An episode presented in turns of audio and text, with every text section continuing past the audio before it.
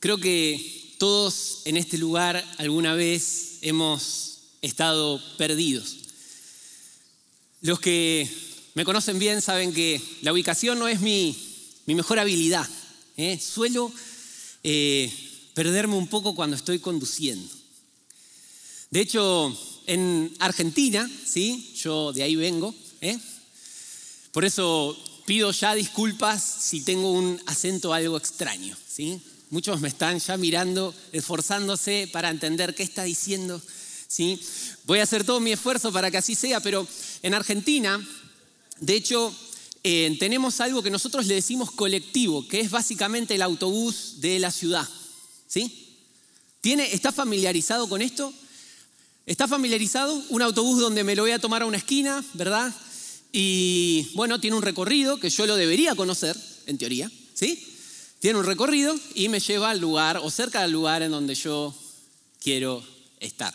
Les traje una imagen para que vean lo que el colectivo que me trajo un gran problema, el autobús que me trajo un gran problema, porque yo estaba yendo a la universidad, ahí lo vemos, de hecho es el mismo camino, ¿eh? encontré justo, es exactamente ese.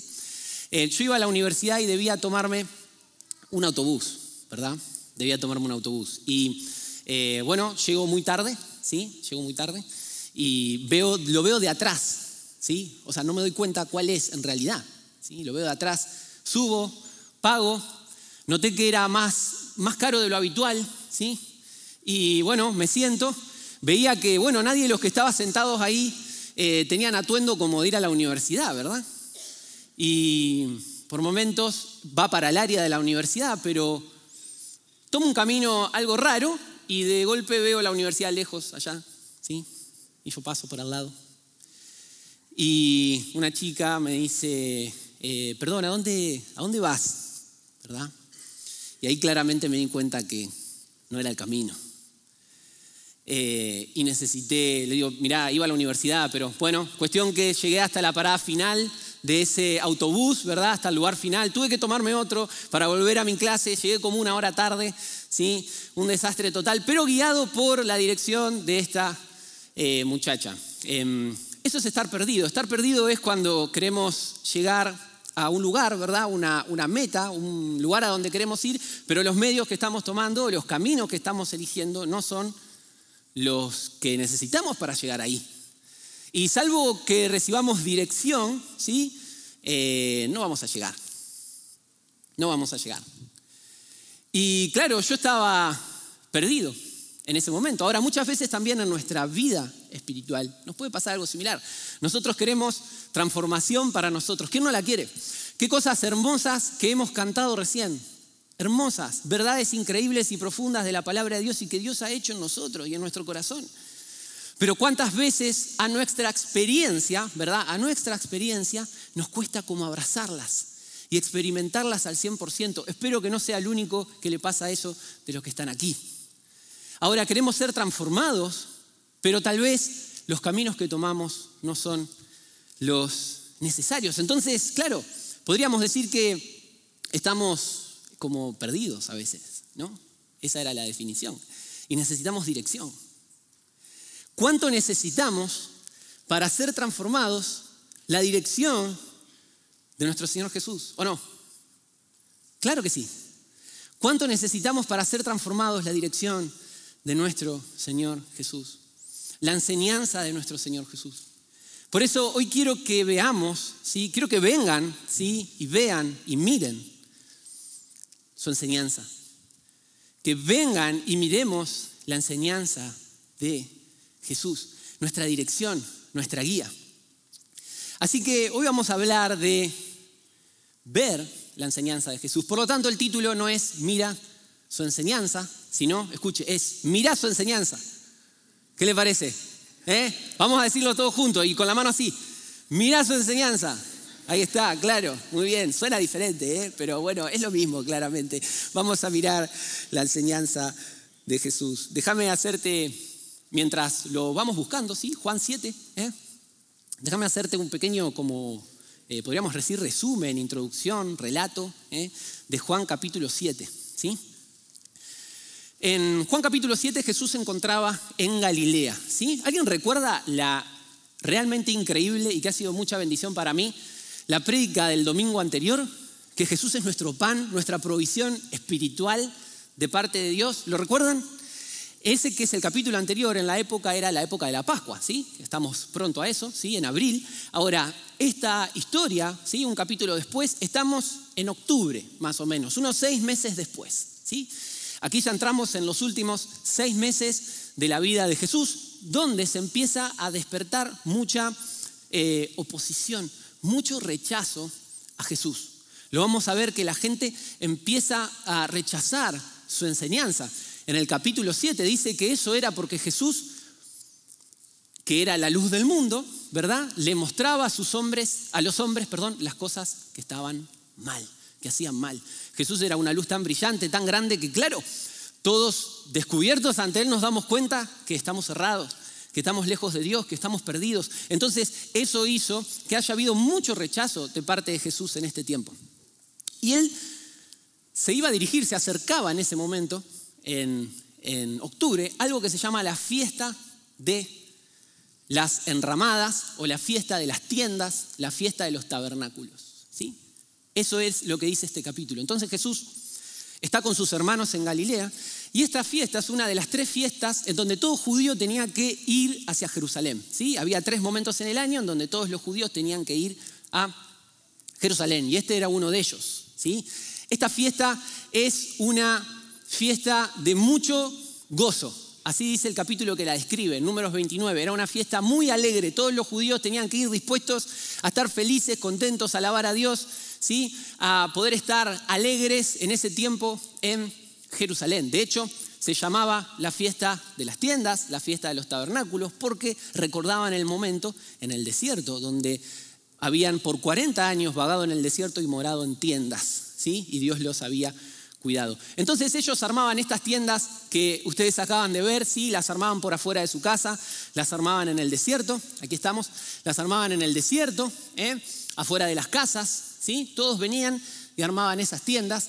Creo que esta, esta imagen refleja muy bien lo que era la época de Jesús, sí. Las personas armaban este tipo de tiendas allí. Ahora, tuve que buscar una foto de esa época, porque las, una imagen de esa época, porque las de ahora son como un poco más, ahí las vi, las estaba viendo, algunas tienen aire acondicionado, ¿sí? tienen cocina. ¿eh? Entonces uno dice, bueno, que dure un mes, ¿verdad? La fiesta, yo voy a Jerusalén a pasar ahí, ¿verdad? Pero em, se fabricaban este tipo de tiendas y se compartían juntos, compartían comida, compartían tiempo. Era un tiempo muy alegre y de mucha alabanza.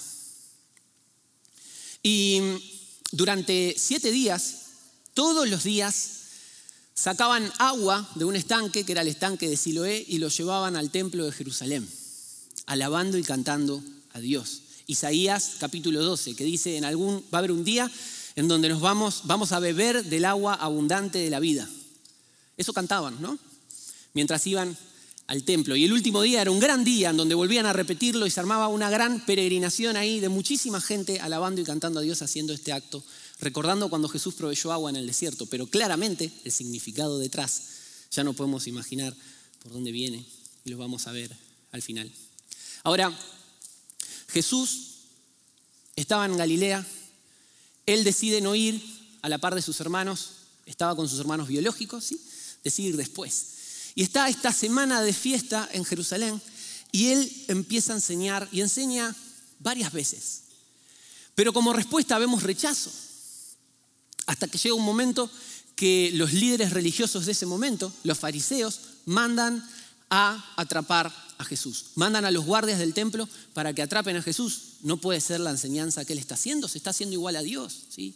Este es el que, como vimos el capítulo pasado, este es el que sanó un enfermo en el día de reposo. ¿Recuerdan? ¿Eh? El paralítico de Bethesda, ¿sí? Lo, vimos el domingo pasado. Em, hay que atraparlo. Entonces dicen que los guardias del templo vuelven vuelven. Quiero que pongas tus ojos en Juan 7, 45 al 46. Vuelven hacia los líderes religiosos que los habían enviado. Y la Biblia nos cuenta este episodio. Dice, cuando los guardias del templo regresaron sin haber arrestado a Jesús, los principales sacerdotes y los fariseos le preguntaron, ¿por qué no lo trajeron? Y una respuesta, ay, increíble, increíble. Entre tanta oposición de toda la gente, ¿verdad? Vemos esta respuesta que, hermosa, dicen los guardias, jamás hemos oído hablar a nadie como él. Eso le contestaron. No le respondieron, se opuso, eh, estaba rodeado de mucha gente, fue difícil. La explicación que los guardias dan es, jamás hemos oído hablar a alguien como él. Nadie habla, nadie enseña como nuestro Jesús. ¿Estamos de acuerdo? Claro que sí, nadie habla como él. Y hoy quiero que nosotros seamos los guardias de esta historia, ¿verdad? Y vayamos a Él y veamos su enseñanza. ¿Qué son las cosas que hacen que las enseñanzas de Jesús sean tan diferentes y puedan darnos la dirección que necesitamos para transformar nuestra vida? ¿Están listos? Allá vamos. ¿Por qué es necesario la enseñanza de Jesús? Necesitamos la enseñanza de Jesús por la naturaleza del corazón del hombre. Tenemos un pequeño problema, ¿sí? Y mira el, mira el corazón de las personas que están en esta historia. Tenemos un pequeño problema y es difícil porque está adentro. Va con nosotros. Y hay características que hacen que nosotros necesitemos mucho la enseñanza y dirección de Jesús. Naturalmente, recuerdan lo que dijimos al principio, tendemos a perdernos. Necesitamos la dirección de Jesús. ¿Por qué? Bueno, esta historia hay algo muy increíble que pasa. La necesitamos por nuestra incredulidad. Quiero que leamos primero Juan 7, 3 al 9. Así empieza la historia. Dice, y sus hermanos le dijeron, sal de aquí y vete a Judea, donde tus seguidores puedan ver tus milagros no puedes hacerte famoso si te escondes así. Si tienes poder para hacer cosas maravillosas, muéstrate al mundo. Pues ni siquiera sus hermanos creían en él.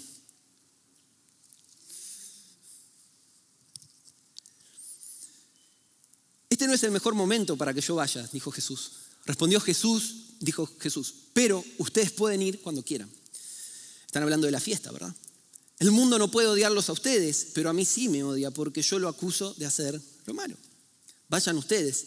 No iré al festival porque todavía no ha llegado mi momento. Después de decir estas cosas, se quedó en Galilea y si leemos un poquito más vemos que Jesús salió a la fiesta, ¿verdad? Fue a la fiesta, pero fue más tarde que sus hermanos. Necesitamos la dirección de Jesús, necesitamos las enseñanzas de Jesús porque hay incredulidad en nosotros. ¿Qué está queriendo decir Juan con esto de ni aún sus hermanos creían en él? ¿Qué quiere decir? Las personas son tan incrédulas esa es la expresión, eso significa lo que estamos leyendo, que ni sus hermanos creían en él. ¿Qué te parece eso? Convivían con Jesús. Si bien Jesús no vivía, digamos, en un mismo hogar, bajo un mismo techo, con toda su familia, pero pasaban mucho tiempo con él.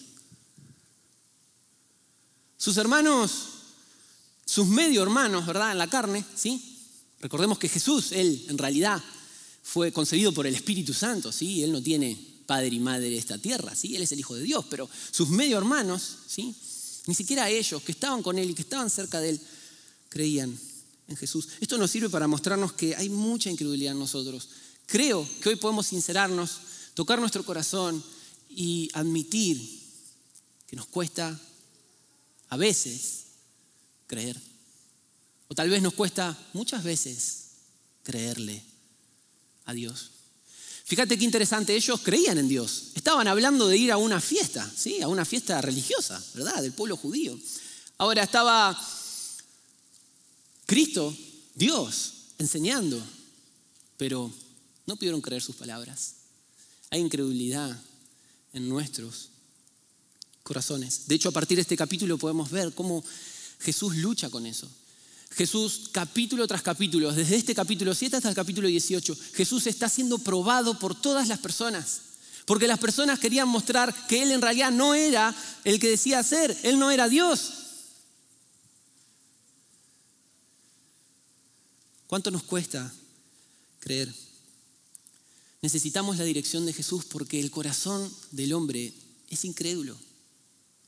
Si bien si Él es nuestro Salvador, nos dio una vida nueva y nos ha transformado, quedan resabios en nosotros de ese viejo hombre que nos insta, si no estamos cerca de, de Jesús y cerca de sus enseñanzas, nos insta a no creer. Necesitamos la enseñanza de Jesús.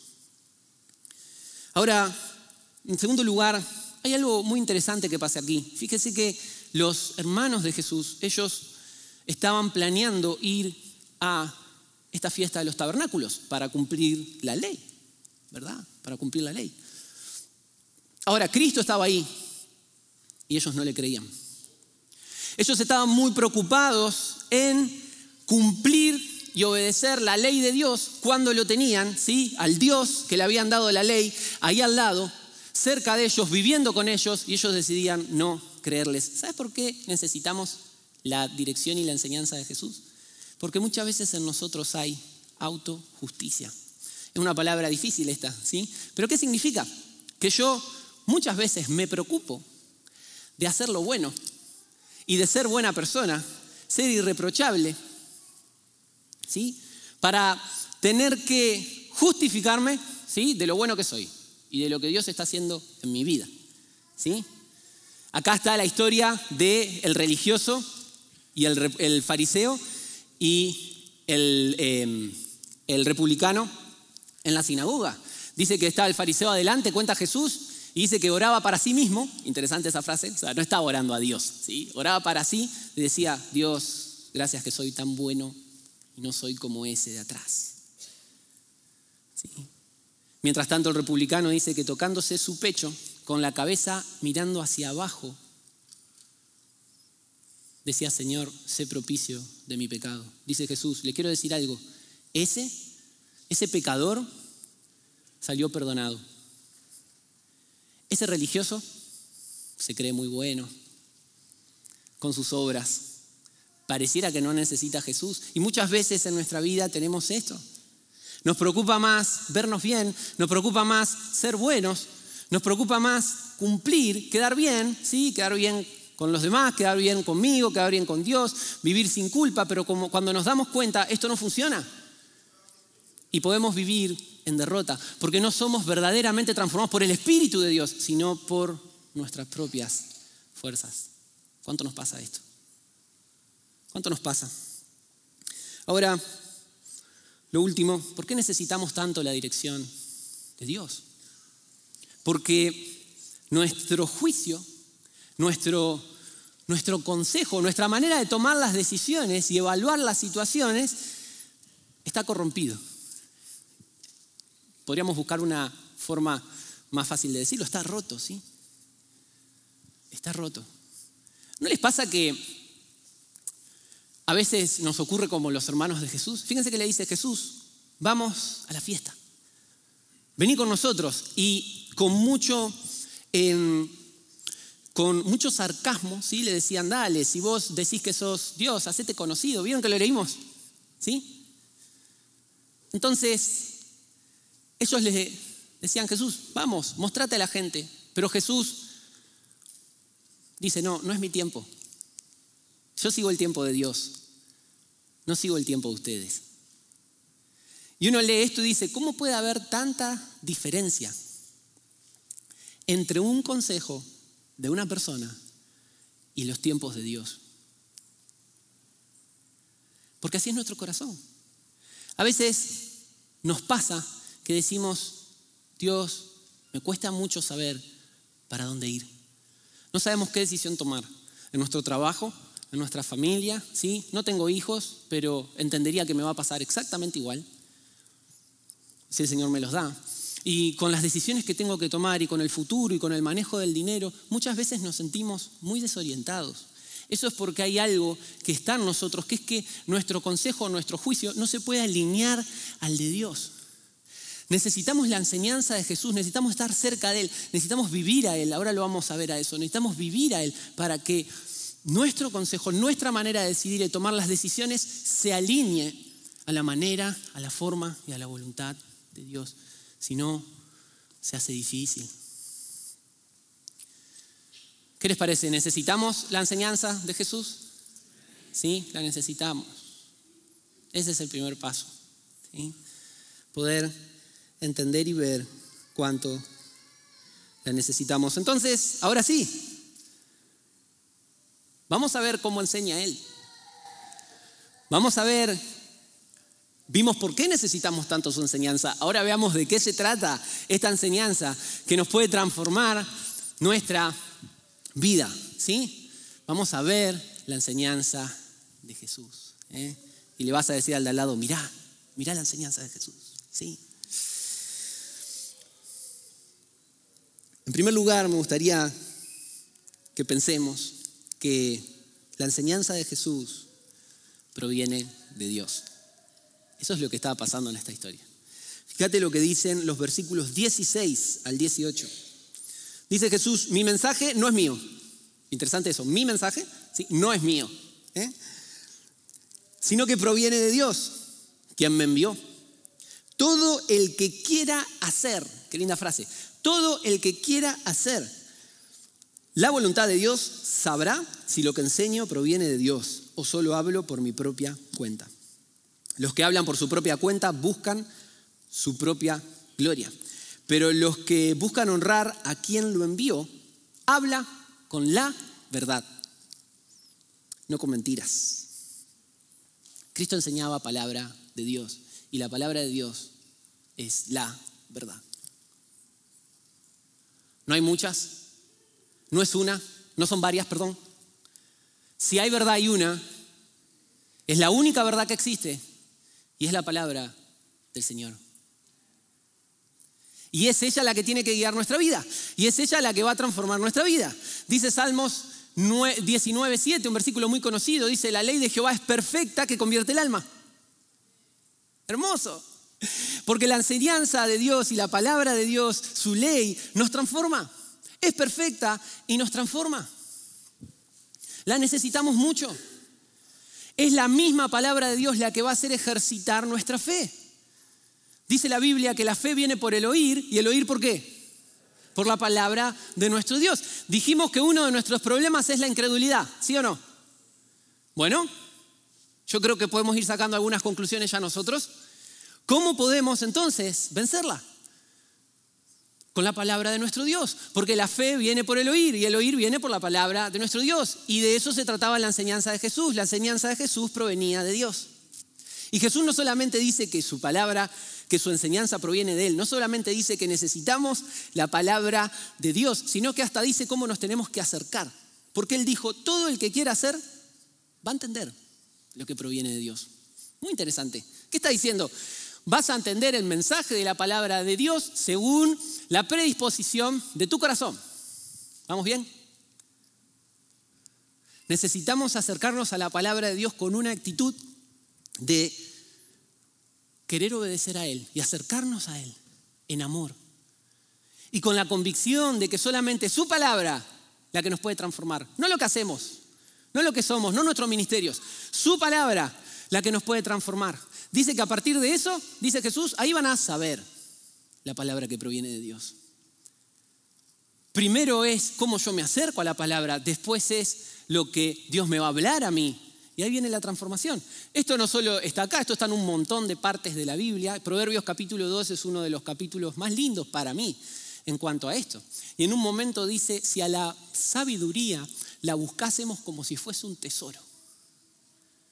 ¿Eh? ¿Qué pasaría, verdad? ¿Qué pasaría? Y dice, entonces de esa manera van a entender el temor de Jehová y van a hallar el conocimiento de Dios. ¿Queremos ser transformados? Necesitamos acercarnos a la palabra de nuestro Dios. ¿Seguimos? ¿Qué otra, ¿De qué otra manera enseñaba Jesús? ¿De qué se trataba la enseñanza de Jesús? Su enseñanza daba no solamente que era la palabra de Dios, lo daba a conocer a Él completamente. Fíjense lo que dice 7, 25 al 35. Vamos a leer en realidad 28 y 29. Dice, mientras Jesús enseñaba en el templo, exclamó, es cierto, ustedes me conocen y saben de dónde provengo. Ahí está hablando de que saben que soy un judío, que vengo de, de, de Galilea, ¿verdad? Pero no estoy aquí por mi propia cuenta el que me envió es veraz. Fíjense, no solamente la palabra de Dios es la verdad, esto es así porque Dios es veraz. Y ustedes no lo conocen. Uy, esta frase me parece... Ah, me imagino el judío, ¿verdad? Caminé, pero ¿cómo? Caminé 20 mil millas, ¿sí? 20 mil millas. Caminé y vine hasta acá, estoy armando mi tabernáculo, estoy cumpliendo con toda la ley y me decís que no conozco a Dios. Increíble Jesús. Qué determinación. Ustedes no lo conocen. Pero yo sí lo conozco, porque provengo de Él y Él me envió a ustedes. El propósito de la enseñanza de Jesús es manifestar, es revelar a Dios. Nosotros necesitamos para ser transformados conocer a Dios. Ahora, en esto vemos otro contraste. Fíjense que Jesús dice, ustedes no lo conocen de verdad, ustedes lo rechazan. Pero fíjense lo que dice Jesús, pero Él me envió. Ustedes lo están rechazando, ustedes lo están negando, ustedes no le están obedeciendo, no lo conocen, pero Él me envió para que le conozcan. ¿Esto es un regalo inmerecido o no? Lo que estaba pasando acá. La gente rechazando, pero Dios así moviéndose para hacerse conocer. ¿Es un regalo inmerecido o no? Sí. ¿Qué palabra usamos para referirnos a un regalo inmerecido? Gracia. Solamente conociendo a Dios disfrutamos del don de Dios para nosotros. Disfrutamos del regalo de Dios para nosotros, el cual es increíble. Porque gracia no solamente significa que Dios te ha salvado de tus pecados y te ha dado una nueva vida. Gracia significa que Él, así como te lo ha regalado inmerecidamente a eso, Él ahora te lo va a regalar inmerecidamente, porque lo hacen los méritos de Jesús, que murió por nosotros en la cruz. Él te va a dar todo lo que necesitas para que tu vida sea transformada. ¿Lo crees?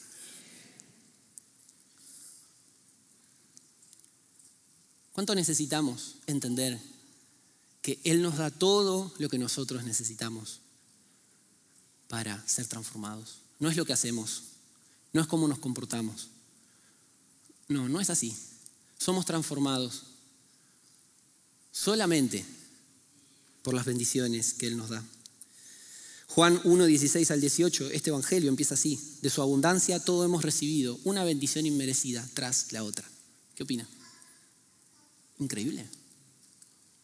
Tenemos todo, absolutamente todo para ser transformados.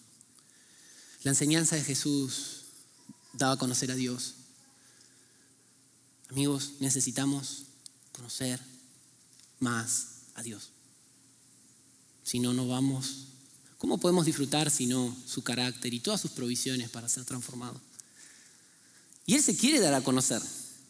Él día a día está queriéndose mostrarte. Él quiere que sepas quién es Él. Lo más hermoso para Dios es que le conozcamos. Lo más hermoso es que sepamos quién es Él. Es lo más hermoso. Y que le adoremos y que podamos bendecir su nombre por cómo es Él. ¿Sabía eso? ¿Cuánto necesitamos la enseñanza de Jesús? Y qué lindo es ver cómo en su enseñanza Él nos dice que necesitamos conocer a Dios y disfrutar de su provisión que Él está dispuesto a darnos para ser transformados. No es lo que nosotros hacemos, es lo que Él nos da. ¿Queremos vencer la autojusticia? Dejemos de trabajar, necesitamos su gracia. Lo que Él nos provee para ser transformados, de verdad. Último, su enseñanza sacia nuestras necesidades espirituales. Y tal vez usted puede estar pensando, hmm, ya escuché algo como eso. Fue el domingo pasado, ¿sí? Vimos que a Dios no le interesa, perdón, no solo le interesa proveer cosas materiales, su gran provisión es espiritual. Y el mensaje de Jesús así lo era. Vamos a leer 37 al 39. El último día del festival, el más importante, ¿recuerdan? La gran peregrinación cantando Isaías 12 todos vamos a beber abundantemente de la fuente de agua de vida, ¿sí? El gran día de la fiesta, el más importante, Jesús le puso en pie. Fíjense qué hermoso Jesús. Qué mensaje, qué palabras. ¿Estamos de acuerdo? ¿Qué palabras? todo el que tenga sed puede venir a mí. Todo el que crea en mí puede venir y beber. Pues las escrituras declaran, de su corazón brotarán ríos de agua viva. Y aquí nos explica un poco más. Dice Juan, comenta, ¿verdad? Esto. dice, con la expresión agua viva, se refería al Espíritu, el cual se le daría a todo el que creyera en Él. Pero el Espíritu aún no había sido dado porque Jesús todavía no había entrado en su gloria.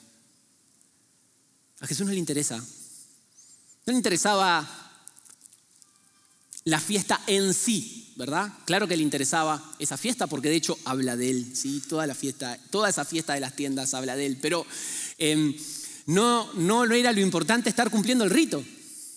Jesús se para y dice, escúchame, no es lo importante estar cumpliendo esto. La verdadera sed espiritual, lo importante es el significado que está detrás y no lo están viendo.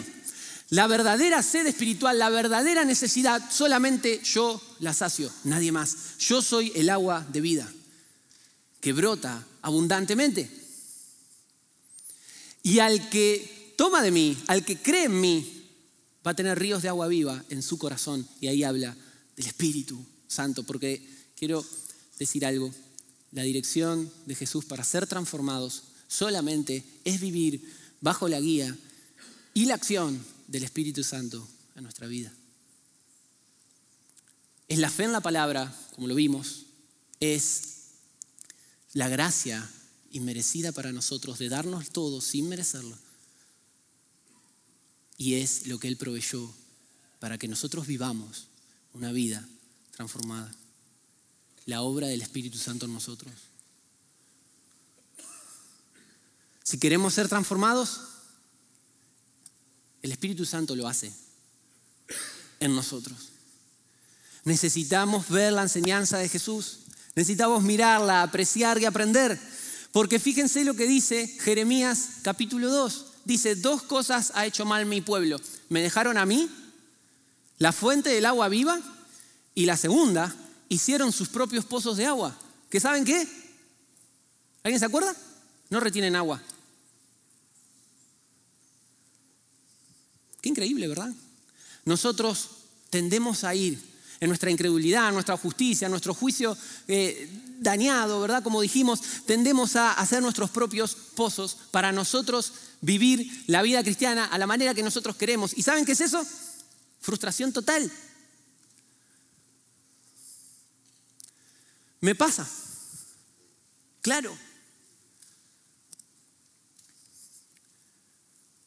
Pero tengo que recordar que hay una provisión de agua que Cristo ha logrado, está en mi corazón y brota continuamente. Y es el Espíritu Santo. ¿Cuánto necesitamos ser transformados por la enseñanza de Jesús? Y vemos al final de la historia muchas respuestas. ¿sí? Al final del capítulo, la gente respondía de muchas maneras. Algunos con inseguridad, otros respondían con rechazo. Otros con el asombro de nosotros, el asombro de los guardias. Nunca vi enseñar a alguien como él. Su enseñanza proviene de Dios. Su enseñanza me da a conocer a Dios y me muestra cuán abundante ha sido su generosidad y amor para mí, de todo lo que me ha prometido para vivir transformado. Su enseñanza me muestra que yo puedo usar el agua que brota desde mi corazón y es el Espíritu Santo porque su enseñanza va a las realidades espirituales y Él quiere transformarme de adentro hacia afuera. No hay nadie que enseñe como nuestro Señor. Qué hermosa que es su enseñanza. Por eso hoy quiero terminar invitándote a que creas la palabra de Dios a que desarrolles el acercarte a Él para ser transformado. Quiero que aprendas quién es Él y disfrutes de sus grandes bendiciones. Quiero desafiarte a que con determinación digas, Señor, ya no más, no quiero vivir a mi manera, yo quiero vivir a la manera del Espíritu Santo, de mi corazón, quiero dejarte hacer el trabajo. Yo lo único que quiero decirte es que creo, lo único que quiero decirte es que te amo y que quiero seguirte.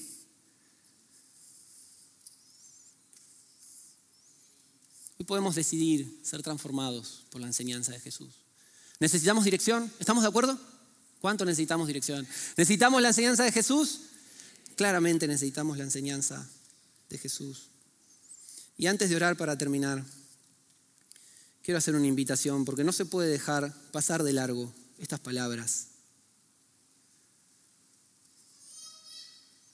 Si tus pecados te han alejado de Dios, si entendiste que ser pecador ha dañado tu relación con Él, déjame decirte que la Biblia dice que en Romanos 3:23 todos pecamos y estamos completamente destituidos de su presencia. Tal vez vos viniste acá primera, segunda, tercera vez, te estás dando cuenta que estás totalmente alejado de Dios por tu pecado.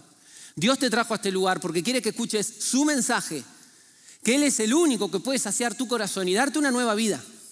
Y Él te está invitando a que bebas de Él. Él es el agua de la vida.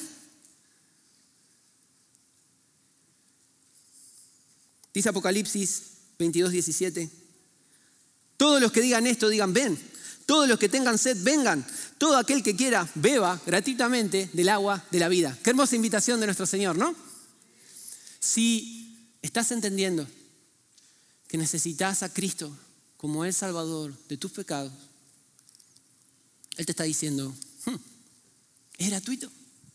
Podés venir y beber del agua de la vida. Vamos a orar. ¿Te parece ponernos de pie? Vamos a orar a nuestro Dios. Y quiero hacer algo simbólico, ¿sí? Esto es nada más que simbólico, para recordar una de las cosas que nombramos hoy. Vamos a tocarnos el corazón, ¿sí? No hace nada esto, ¿verdad? Para recordar la historia del republicano. Vamos a echar nuestra cabeza como él.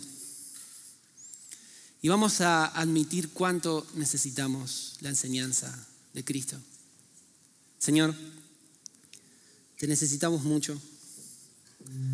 Señor, cuántas dificultades hay en nosotros. Señor, gracias por habernos perdonado, darnos una vida nueva. Señor, hoy queremos pedirte que tu palabra obra en nuestro corazón que crezca y lleve mucho fruto.